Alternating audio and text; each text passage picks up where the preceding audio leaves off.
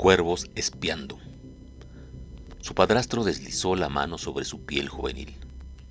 Ella aguantaba callada, fingiendo que dormía. Había ensayado mentalmente aquella escena y ahora no podía equivocarse.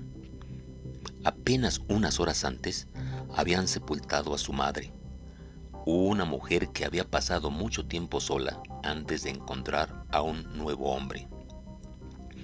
Esa fue la razón por la que no quiso creer las acusaciones que su hija levantaba sobre su reciente esposo.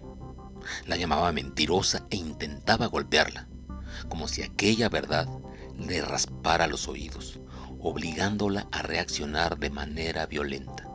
El miedo al abandono tenía más peso que las palabras de una chica de 14 años.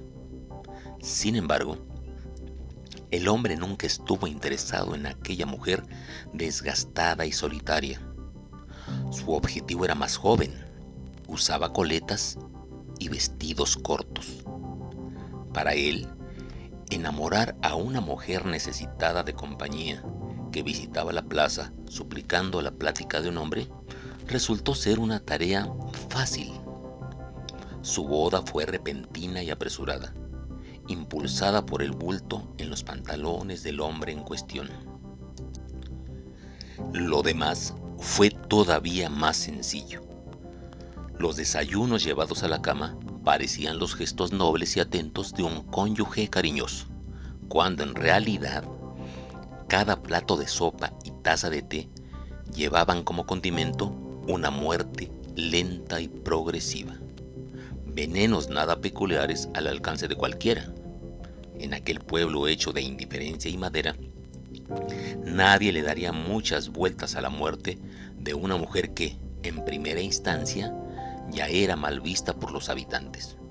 El hombre quedaría como el héroe que le dio dignidad a los últimos años de una madre soltera y que noblemente se haría cargo de una huérfana desprotegida. Y su premio por aquel conjunto de buenas obras sería el cuerpo de una joven que le provocaba obsesión. Sin embargo, la espera le parecía infinita y necesitaba pequeños adelantos.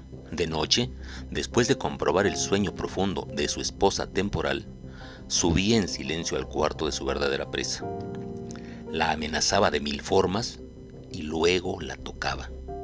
Memorizaba su textura para después volver a la cama y soñar con el momento en que finalmente la tendría. El gran día llegó. La madre ya no pudo levantarse. Pidieron ayuda de vecinos para sacar el tieso cuerpo de la mujer. La chica soltaba alaridos lastimeros mientras se llevaban el cadáver, alaridos que habrían hecho llorar hasta al más duro de los monstruos. El funeral fue igual que su boda, apresurado. Los pésames aterrizaron sobre los oídos del reciente viudo sin que éste pudiera quitarle la mirada de encima a su hijastra, fabricando fantasías, rindiéndole culto a toda su espera. La noche se tragó el cielo. La chica estaba recostada sobre su cama, hablando sin que sus labios emitieran sonido alguno. Él llegó a casa cuando el reloj rasgaba la medianoche.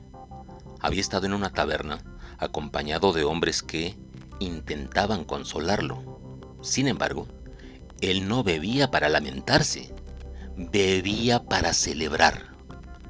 Sus botas lastimaban los escalones mientras subía a la habitación de su víctima.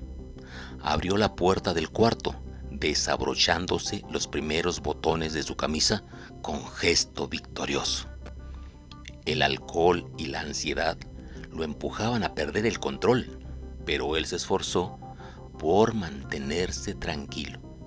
Había esperado mucho como para arruinar su gran momento.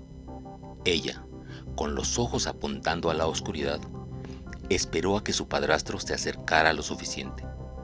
La luna intentó mirar hacia otra parte. Los cuervos espiaban por la ventana, amotinados en un cable de luz como si supieran lo que iba a pasar.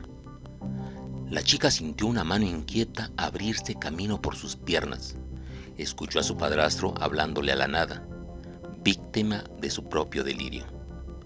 Ella deslizó su mano lentamente bajo la almohada hasta alcanzar el mango de un cuchillo. Lo apretó despacio mientras el coraje empezaba a calentarle las venas. Esperó a que él girara la cabeza en el ángulo correcto, con la paciencia de un cazador experimentado. Cuando las condiciones fueron adecuadas y la luna al fin se atrevió a mirar, la chica se dio vuelta y en un movimiento de envidiable agilidad le clavó furiosa el cuchillo dentro del cuello. En ese momento, todas las criaturas ocultas en los rincones del pueblo gritaron con euforia.